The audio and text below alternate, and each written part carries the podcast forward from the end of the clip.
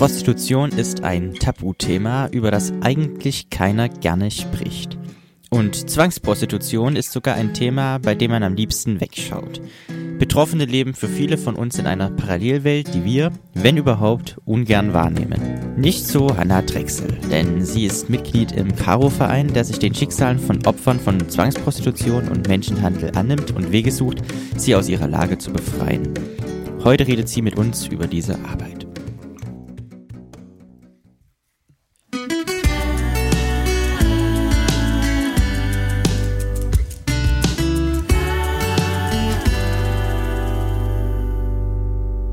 Schön, dass ihr wieder mit dabei seid zu einer neuen Folge von unserem Podcast Kreuzverhör mit Johann und dem Manuel. Hallo auch nochmal von mir. Heute geht es mal wieder um ein sehr schwieriges, vielleicht auch etwas, ich nenne es mal Tabuthema, aber es ist dennoch wichtig darüber zu reden. Es soll uns um Zwangsprostitution, Menschenhandel und so weiter gehen und vor allem natürlich in erster Linie um den Kampf dagegen. Und da bin ich sehr froh, dass heute die liebe Hanna Drechsel zu Gast ist. Ja, hallo, ich bin auch sehr froh, selbst dabei zu sein. Schön, dass du da bist. Und die Hanna Drechsel, die ist bei dem Caro-Verein, der sich eben genau das zum Ziel gemacht hat, gegen Zwangsprostitution etc. vorzugehen. Aber vielleicht erzählst du da einfach am besten selbst ganz kurz was über deinen Verein.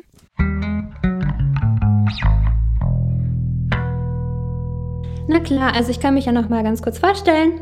Also ich bin Johanna Drechsel und habe internationale soziale Arbeit studiert in Ludwigsburg damals und bin jetzt seit ja, über einem Jahr beim Caro e.V. in Plauen, weil mir das Thema Menschenhandel, Zwangsprostitution einfach ein sehr großes Herzensthema ist und ich unbedingt in dem Bereich arbeiten wollte. Der Caro-Verein, den gibt es schon seit 1994, also jetzt schon seit 26 Jahren und wir, ja, wir engagieren uns gegen eigentlich jegliche Form der Gewalt an Kindern, Frauen und Jugendlichen.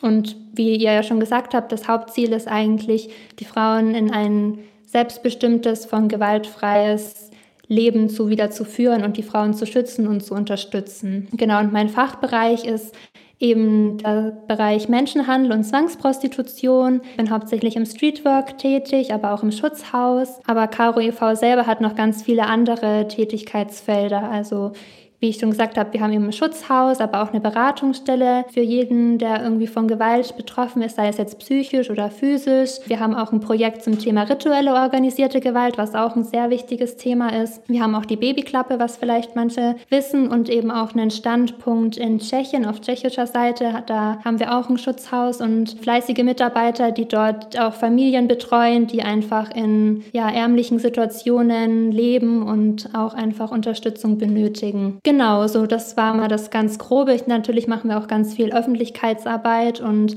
versuchen das Thema einfach ja weiter zu streuen und einfach die Wichtigkeit und auch die Umstände der, der Frauen ähm, an die Welt zu tragen, dass die auch irgendwie ja wie so ein Sprachwort zu sein für diese Frauen. Das ist so der, sind so die Schwerpunkte. Da gibt es natürlich noch ganz viele Kleinigkeiten auch und andere Bereiche, aber das denke ich mal ist so für den Anfang für die Einführung ganz, ganz gut so. Dann meine erste Frage wäre dazu, wie ist denn der Karo-Verein überhaupt entstanden?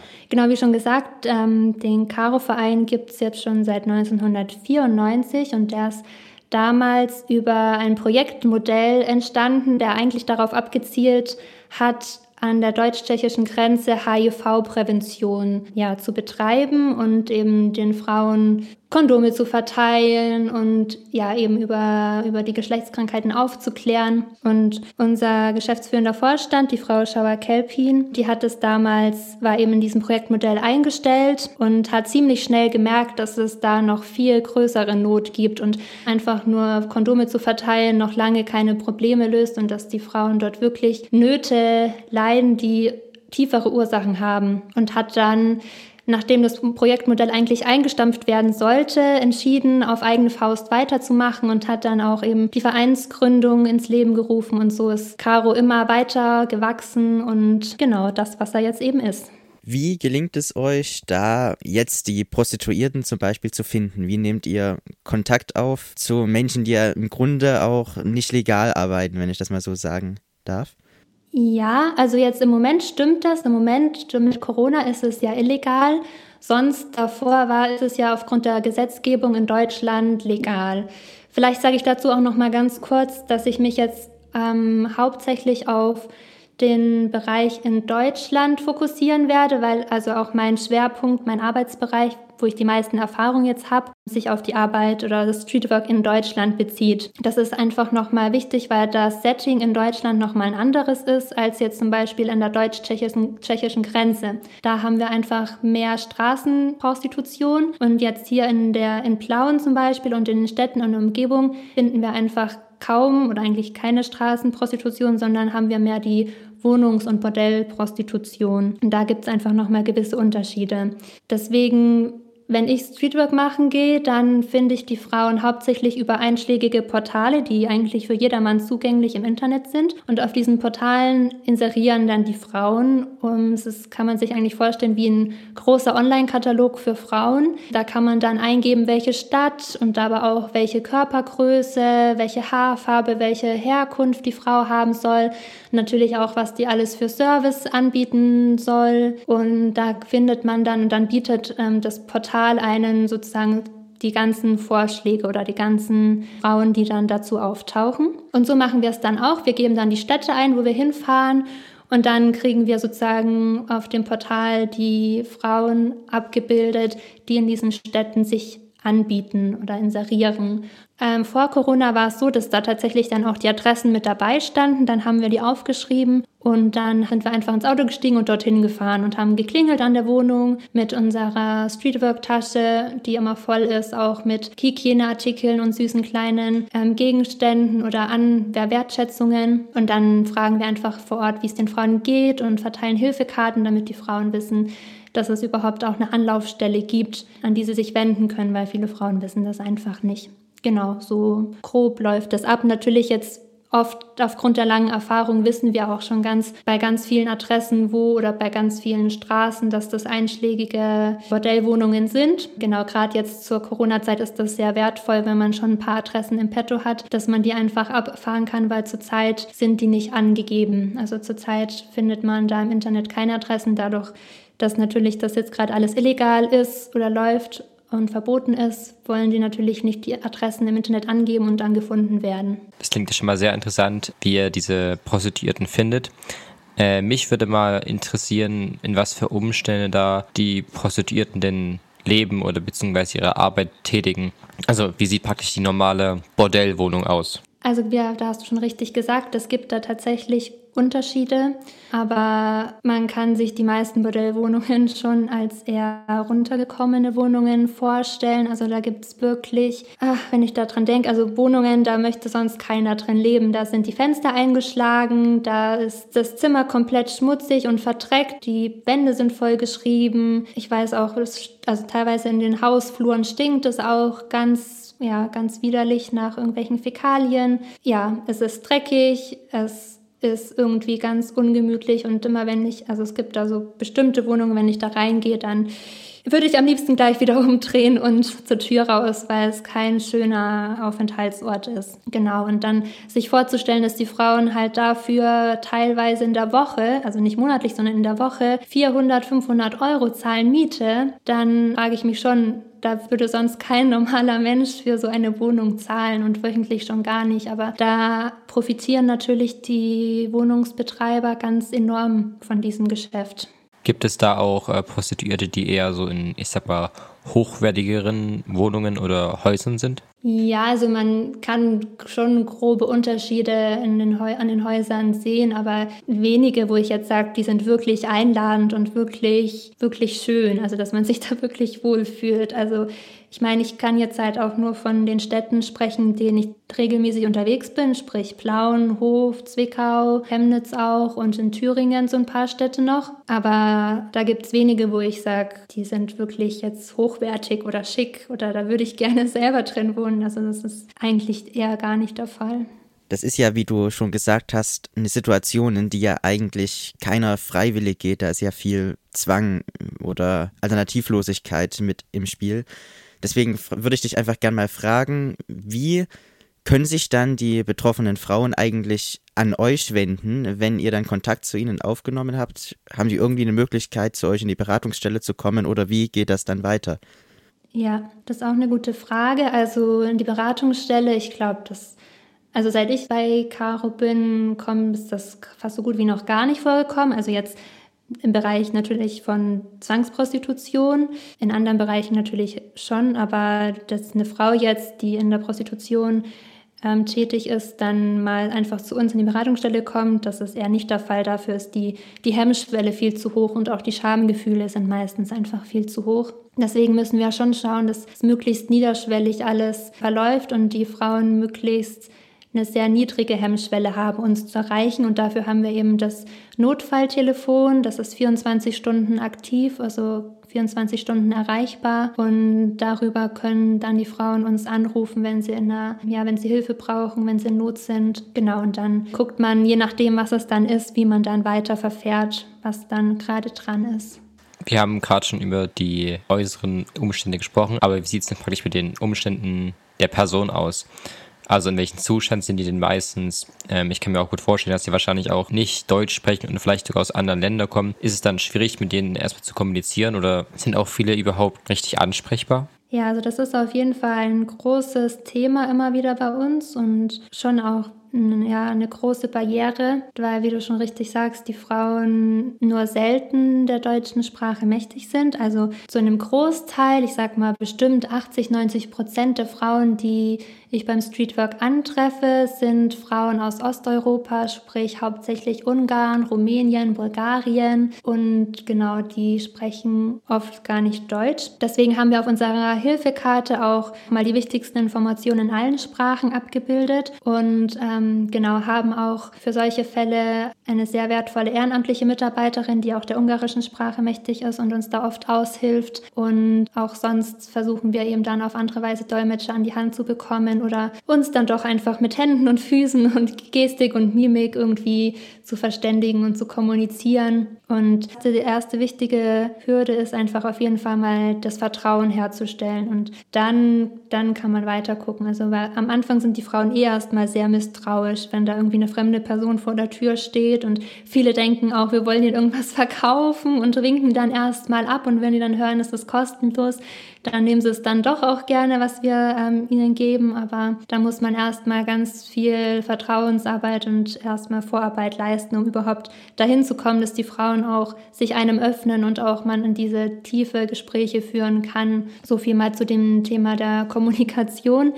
Und das andere, die andere Frage war ja auch noch, was, aus welchen Umständen die Frauen so kommen ne? oder was für, in welchen Lebensweltrealitäten die Frauen so sind. Wie schon gesagt, der Großteil der Frauen kommen aus Ländern wie Ungarn, Rumänien oder Bulgarien und haben eben nicht, wie vielleicht manche glauben, das große Geld, was sie da in der Prostitution verdienen, sondern kommen wirklich aus ärmlichen Verhältnissen. Ganz viele, die auch irgendwie Kinder und Familie noch in Heimatländern haben und das Geld dann dorthin schicken wollen um einfach dort zu unterstützen. Ganz viel aber auch einfach aus Zwangskontexten, die so mit falschen Versprechungen hierher gelockt wurden und einfach hier ganz massiv ausgebeutet werden und keinen Cent hier von diesem Geld sehen. Also das ist sehr, sehr unterschiedlich. Aber da wirklich von Freiwilligkeit zu sprechen, da habe ich von meiner Erfahrung jetzt, die ich gesammelt habe, kann ich sagen, sieht es da wirklich sehr mau aus. Also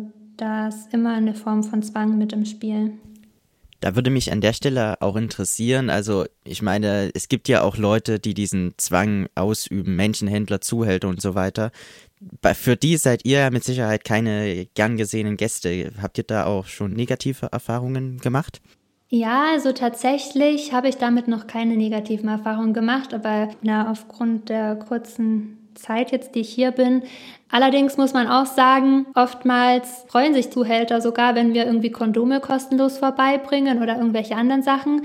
Also die sehen in uns, glaube ich, erstmal keine so große Gefahr. Also viele wissen ja auch gar nicht, ich glaube auch die Zuhälter, Zuhälter können auch manchmal ja Frauen sein, Zuhälterinnen, wissen vielleicht selbst gar nicht, dass wir jetzt die Möglichkeit haben, sie rauszuholen oder irgendwie die Intention haben, sie in ein Schutzhaus zu bringen oder so.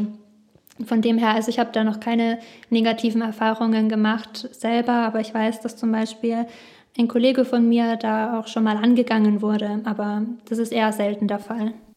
Wie gelingt es euch dann letztendlich, die Frauen da rauszunehmen, in Schutzhäuser zu bringen?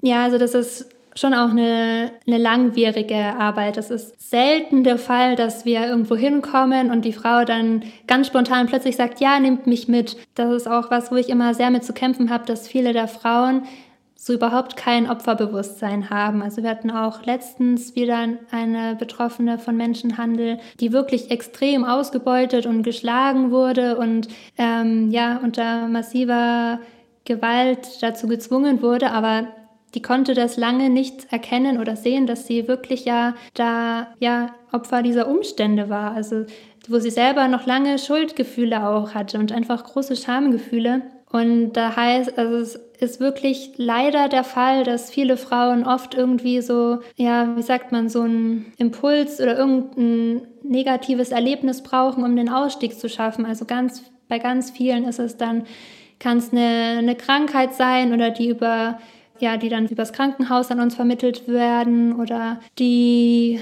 ähm, erst wirklich ganz, ganz extreme Erfahrungen machen müssen, damit sie wirklich merken, es ist, ja, es ist schädlich und das tut ihnen nicht gut. Und da erst dann die Hilfe aufsuchen, weil oft sind sie so in, für sie ist das oftmals ist es einfach auch so, dass die Kindheit auch schon massiv von Gewalt geprägt war und dann hat es für die so ein, ja, fühlt sich das sehr normal an und merken gar nicht, dass es gar nicht normal ist, geschlagen zu werden oder so Dinge gefallen zu lassen, die man gar nicht machen möchte.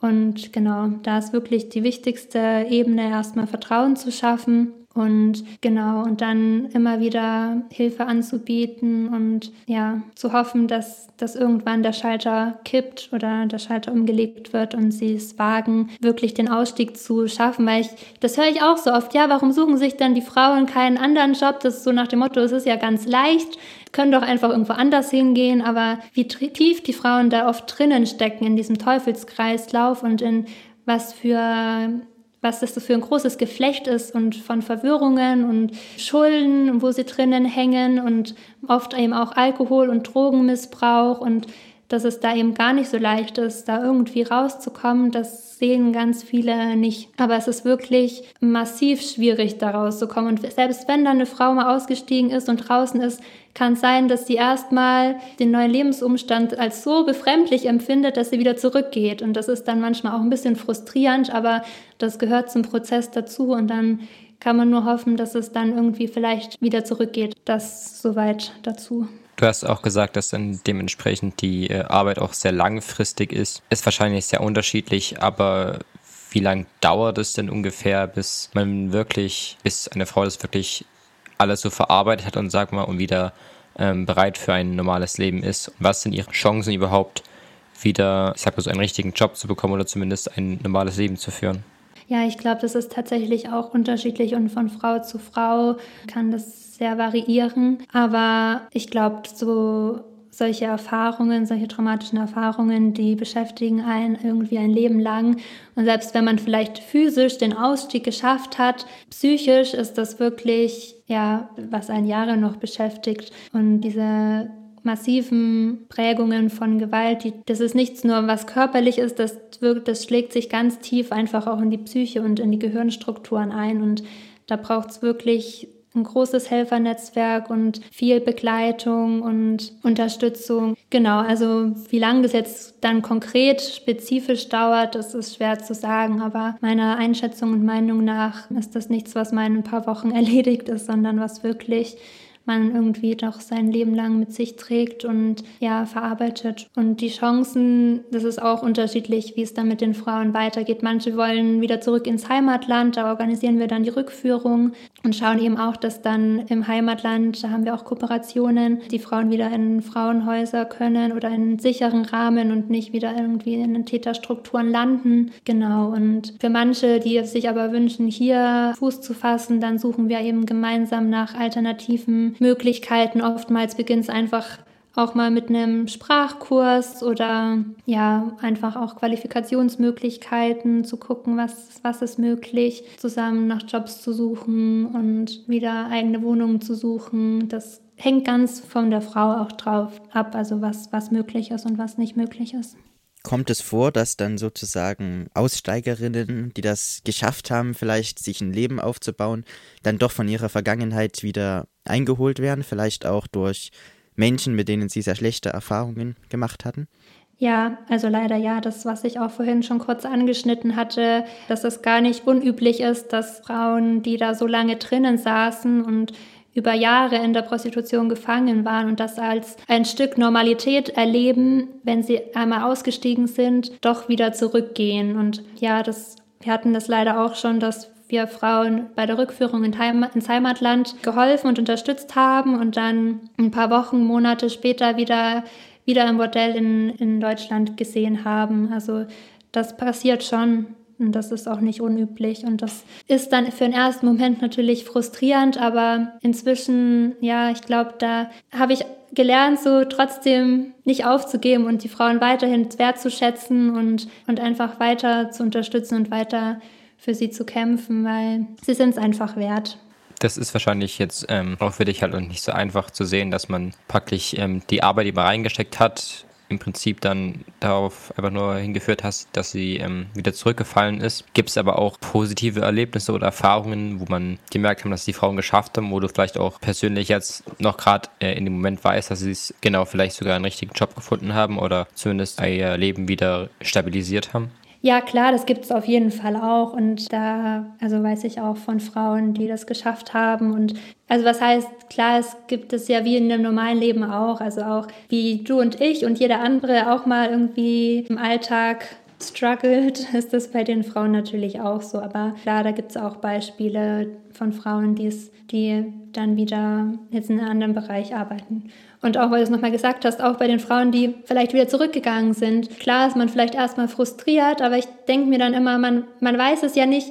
Ich glaube nicht, dass die Arbeit umsonst war und die Mühe, die man reingesteckt hat. Ich, ich glaube, das vergessen die Frauen nicht, diese Liebe und Wertschätzung, die sie vielleicht mal erfahren haben, wenn es nur eine kurze Erfahrung war. Ich glaube trotzdem, dass das sehr prägend sein kann und selbst wenn es dann vielleicht für den Moment wieder einen Rückfall gab, aber wer weiß, wo eine andere, eine, vielleicht ein anderer Verein, wieder eine andere Hilfsorganisation wieder da ansetzen kann, wo ich aufgehört habe und wo es dann vielleicht wieder neue Möglichkeiten und neue Chancen gibt. Ich, ich glaube nicht, dass es umsonst ist, diese Arbeit und ähm, den Frauen diese Wertschätzung entgegenzubringen. Habt ihr aber auch schon negative Erfahrungen vielleicht auch mit Frauen gemacht, die sehr ablehnend euch gegenüber waren?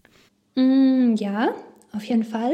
Also beim Streetwork, das ist schon so, dass nicht jede Frau mit offenen Armen vor der Tür steht und sagt, schön, dass ihr da seid. Also da wurde uns schon auch mal die Tür vor der Nase zugeknallt. Aber ich sehe das wirklich auch den Umständen geschuldet. Und ich meine, ja, wieso sollte jetzt eine Frau mit einer wildfremden Person über ihr Leben sprechen? Das von der anderen Perspektive aus gesehen und die haben teilweise so viele Gewalterfahrungen und so viele prägende Erlebnisse hinter sich, dass da erst meine Grund, also dieses Urvertrauen gar nicht gebildet werden konnte und so ein Grundmisstrauen einfach schon da ist, weshalb ich das dann mir auch nicht irgendwie persönlich nehme. Ich denke mir einfach, okay, ich habe es versucht. Ja, wenn es gerade nicht der richtige Moment ist oder die Frau gerade das ja nicht braucht, wie auch immer, mehr als versuchen kann ich es nicht und dann ist vielleicht gerade einfach nicht der richtige Zeitpunkt. Vielleicht trifft man sich irgendwann mal wieder, weil es ist ja auch so, dass die Frauen wöchentlich immer rotieren. Also das ist auch ein bisschen das Problem beim Vertrauensaufbau, dass Frauen meistens nur eine Woche in einer Stadt sind und dann in die nächste Stadt weiterziehen oder gebracht werden, muss man ja eigentlich schon fast sagen. Also meistens ist das ja wirklich auch organisiert und dann kann es mal sein, dass eine Frau eine Woche da ist und dann irgendwie einen Monat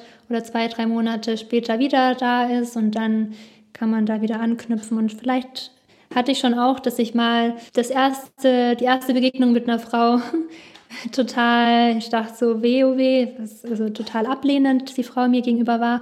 Und beim zweiten Mal, wo ich sie dann gesehen habe, dachte ich, okay, jetzt kommt bestimmt wieder gleich irgendwas. Und dann war sie aber plötzlich ganz freundlich und irgendwie ganz anders gesinnt. Und deswegen, manchmal braucht es auch so einen, den richtigen Zeitpunkt einfach wo kommt denn Zwangsprostitution oder allgemein Prostitution denn am meisten vor? Also hier, gerade in Plauen und so in der, in der Gegend, wahrscheinlich öfters, weil wir nah an der Grenze sind, aber gibt es da noch andere Faktoren, die das dann noch irgendwie ausmachen? Vielleicht sogar innerhalb der Stadt, wo das eher vorkommt? Hm, Finde ich jetzt schwierig zu sagen. Also es gibt schon bestimmte Viertel, in denen es sehr, also in denen einfach sehr viele Wohnungen sind. Aber jetzt wirklich zu sagen, woran das dann hängt, also klar auch an den Wohnungsbetreibern, ähm, Bordellbetreibern, die oft halt in einer bestimmten, in einem bestimmten Viertel viele Wohnungen dann haben und die dann weitervermieten. Innerhalb einer Stadt fände ich es jetzt, finde ich es jetzt schwierig zu sagen, ehrlich gesagt, ähm, was da für Faktoren mit reinspielen, wo das dann stattfindet. Und in verschiedenen Städten, also ist es ein Problem, was vielleicht eher in Grenznähe auftritt, eher in Großstädten oder wo ist, wo tritt das zum Beispiel innerhalb Deutschlands? Wo gibt es da besonders schlimme Zentren der Zwangsprostitution und des Menschenhandels? Ich würde sagen, überall. Also ich glaube, dass es kein Phänomen ist, das nur in bestimmten Städten auftritt. Ich glaube, dass es, das gibt es in jeder Stadt. Es ist in also es ist irgendwie, ich glaube, das ist was, was überall präsent ist. Ja, ich war zum Beispiel auch ein bisschen schockiert in meiner, ich komme ja nicht ursprünglich aus Plauen, aber in meiner ursprünglichen Heimatstadt, wo ich aufgewachsen bin, das ist auch so eine ziemlich kleine Stadt, wirkt auch nach außen so sehr heile Welt. Genau, aber als ich dann mal geguckt habe, da gibt es genauso Prostitution natürlich und genauso wird es da auch Zwangsprostitution geben. Genau, also deswegen glaube ich, ist das was, was ganz Deutschland betrifft und nicht nur irgendwelche bestimmten Städte, die jetzt besonders schlimm betroffen sind, sondern was, ich glaube, es ist schon was, was alle was angeht. In Anbetracht von so einem umfassenden Untergrundnetzwerk, was da ja offenbar existiert, fühlt sich das dann für euch nicht auch manchmal ein bisschen an wie ein Kampf gegen Windmühlen? ja, schon, auf jeden Fall. Also kann ich jetzt so aus meiner Perspektive schon sagen. Deswegen finde ich es eben ja auch so ganz wichtig, neben dem Streetwork und der Begleitung im Schutzhaus immer wieder auch an die Öffentlichkeit zu gehen und in die Politik zu gehen, um einfach auch an den Grundstrukturen was zu ändern, zum Beispiel an der Gesetzgebung, um einfach da die Rahmenbedingungen anders zu setzen und eben auch Prävention zu leisten und Aufklärungsarbeit und sowas. Deswegen, ich glaube, wenn ich dieses Gegengewicht nicht hätte, dann ähm, würde es mich noch mal mehr frustrieren. Aber dadurch, dass ich dann auch immer diesen Ausgleich noch habe, ja, hilft es mir ein bisschen. Ja, aber der Frust ist trotzdem da. Das ist schon so, ja. Du holst aber sozusagen daher auch deine Motivation mit. Hm, ja, obwohl meine Motivation, glaube ich, wirklich schon die Frauen selbst sind. Ja, und einfach zu sehen, was für große Ungerechtigkeit dort passiert. Also mit, dass es wirklich was ist, was so präsent ist und so nah im, im Alltag schon auch, was jeden von uns betrifft und was in jeder Stadt zu finden ist, aber es gefühlt so wenig dagegen unternommen wird oder es einfach so hingenommen wird, dass so große Ungerechtigkeit in unserer Gesellschaft möglich ist und diese, diese Form von Ausbeutung und gehe da auch eigentlich schon immer so weit zu sagen, dass das schon eine, also diese Menschenhandelsform eine Form von moderner Sklaverei auf jeden Fall ist und dass das so toleriert irgendwie wird oder gar so wenig dagegen unternommen wird, das ist so eine große Motivation schon auch von mir da, dass einfach hingeguckt werden muss.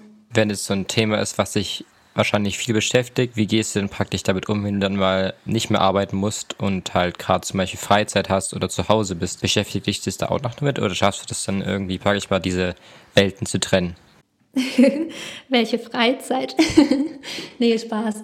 Ich habe schon manchmal auch Freizeit. Aber ja, es ist tatsächlich, was man lernen muss und was ich mir auch immer wieder, immer wieder sagen lassen muss und immer wieder ganz bewusst mache, dass ich auch Abgrenzungen brauche und so eine Selbstfürsorgepolitik und versuche dann schon auch ganz bewusst da auch ein Gegengewicht zu setzen, indem ich dann in die Natur gehe oder ja einfach mir auch was Positives gönne und so meinen Ausgleich schaffe und mich auch ja einfach auch wieder mit mit Menschen umgebe. Weil oft ist es schon so, dass man dadurch, dass man mit diesen tiefen Abgründen der Menschheit konfrontiert ist, ja so ein bisschen den Glauben ans gute Menschen verliert und wenn man sich dann wieder mit Familie und Freunden umgibt, dann ist das auch wichtig, um einen positiven Ausgleich zu schaffen und nicht an der Menschheit zu verzweifeln sozusagen. Was denkst du denn ganz persönlich über Prostitution im Allgemeinen, legale, illegale Prostitution. Und vor allem, was denkst du auch über Leute, die das Leid zu verantworten haben, zum Beispiel Zuhälter? Hm. Es ist eine sehr spannende Frage und ich habe mich da auch schon sehr lange damit beschäftigt ähm, auch im Rahmen von meiner Bachelorarbeit im Studium schon und weil es auch eine Thematik ist, die zurzeit sehr heiß debattiert wird. So die Frage oder immer die großen Konflikte zwischen der Lobby, die dafür plädiert, dass es die selbstbestimmte Prostitution gibt und dass es ein Recht auf selbstbestimmte Prostitution gibt und dass es ein Kennzeichen der Selbstbestimmung der Frauen ist, dass sie auch diesen Beruf, wie sie es dann nennen, ausüben dürfen. Und auf der anderen Seite natürlich die abolitionistische Bewegung, die da eben dafür kämpft, dass Prostitution abgeschafft wird und die eben die Prostitution als große Menschenrechts Verletzung ansieht. Und da habe ich auch lange mich damit beschäftigt und die Pro- und Kontra-Argumente abgewegt für mich und mich mit beiden Seiten auseinandergesetzt. Damals ja noch eher theoretisch fundiert und jetzt im Rahmen von Caro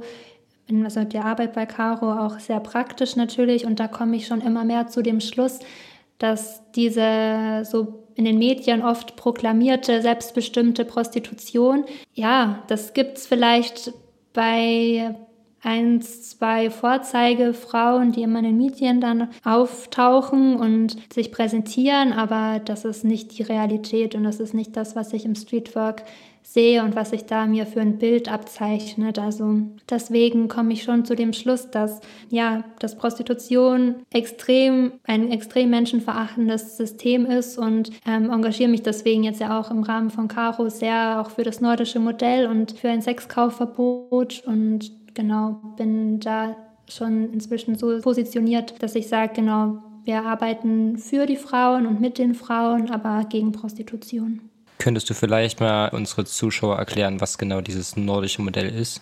Ja, auf jeden Fall. Das nordische Modell heißt nordisches oder schwedisches Modell, weil es zuerst in Schweden etabliert worden ist. Und es ist eben jetzt nicht, wie oft viel gedacht wird, kein reines Prostitutionsverbot. Das heißt, nicht die Frauen werden beim schwedischen Modell bestraft, sondern die dafür verantwortlich sind, dass das Geschäft überhaupt möglich ist, nämlich die Freier, die ja das auch in Anspruch nehmen und dann auch bezahlen. Und beim nordischen Modell werden die eben sozusagen dann bestraft und nicht die Frauen.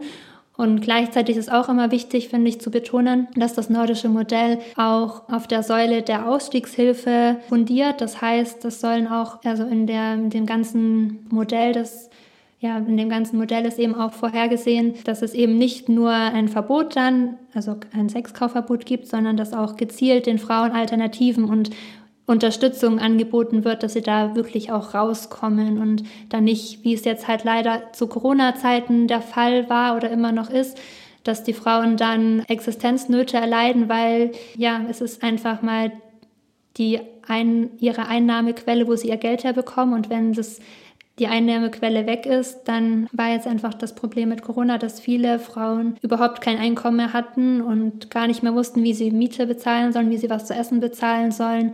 Und das ist eben ausdrücklich beim nordischen Modell nicht so vorhergesehen, sondern es soll da wirklich Unterstützungs- und Ausstiegsmöglichkeiten und Hilfen für die Frauen geben. Mich würde noch interessieren, es ist ja eine sehr umfangreiche Arbeit, ihr seid viel unterwegs, wie du ja gesagt hast, und auch eine langwierige Arbeit. Wie könnt ihr das überhaupt alles finanzieren? Eine gute Frage und ja, tatsächlich finanzieren wir uns rein aus Spenden und Fördergeldern, also wir bekommen keine öffentlichen Gelder. Genau, unser Großteil geht über Spenden, aber eben auch über Stiftungen, zum Beispiel meine Stelle wurde jetzt lange vom Deutschen Hilfswerk, von der Deutschen Fernsehlotterie finanziert, was aber immer halt mit sehr auch aufwendigen Projektanträgen verbunden ist, die dann auch wieder nur zeitlich begrenzt sind und das macht das Ganze manchmal sehr nervenaufreibend und schwierig, dann wieder neue Projekte zu beantragen. Genau, aber das sind so die Haupteinnahmequellen. Kann man euch auch in eurer Arbeit als normale Person wie du und ich unterstützen? Natürlich, sehr gerne. also ja, am besten, also was wir natürlich am meisten brauchen, auch wenn es immer so unangenehm ist zu sagen, aber es ist einfach finanziell natürlich, ähm, kann jeder unterstützen und auch wenn man jetzt irgendwie keine Zeit hat oder keine anderen Ressourcen, ähm, ja, das ist immer eine Möglichkeit, wie man uns gut unterstützen kann und unsere Arbeit und das, was wir tun. Und ansonsten, ich plädiere schon auch immer dafür, einfach die Arbeit weiter zu erzählen, an Freunde darüber, Freunde darüber zu informieren, auch über die Thematik, dass einfach möglichst viele darüber Bescheid wissen, was da für große Ungerechtigkeiten in unserer Gesellschaft mitten unter uns passieren.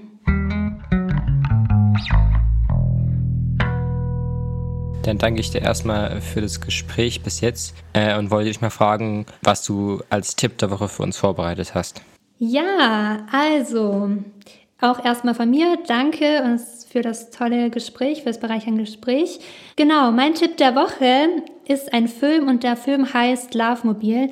Ich habe den auch erst letztens gesehen auf dem Filmfestival von Terre de Femmes und da wurde der online auf der Online-Mediathek stand der da zur Verfügung und das ist wirklich ein sehr anschaulicher Dokumentarfilm über einen anderen Bereich, den, von dem ich jetzt heute nicht so viel gesagt habe, sondern ich habe ja hauptsächlich über Wohnungsprostitution gesprochen und in Love Mobil geht es hauptsächlich um die Wohnwagenprostitution. Und da werden anhand von zwei Frauen, eine Frau aus Bulgarien und aus Nigeria, wird wirklich sehr eindrücklich und sehr gut die Lebensweltrealität dieser Frauen geschildert und man kann nochmal sehr eindrücklich sehen, in was für Verstrickungen die Frauen drin hängen und dass es eben nicht so einfach ist, wie man immer glaubt, da rauszukommen. Genau, und was da wirklich, was die Frauen wirklich Tag für Tag durchmachen und auch was für Ängste. Und das finde ich ist da sehr gut, kann man dort sehr gut, ja, spiegelt sich dort sehr gut wieder. Deswegen nutzt die kalten Wintertage und kuschelt euch zu Hause ein und schaut diesen Film an.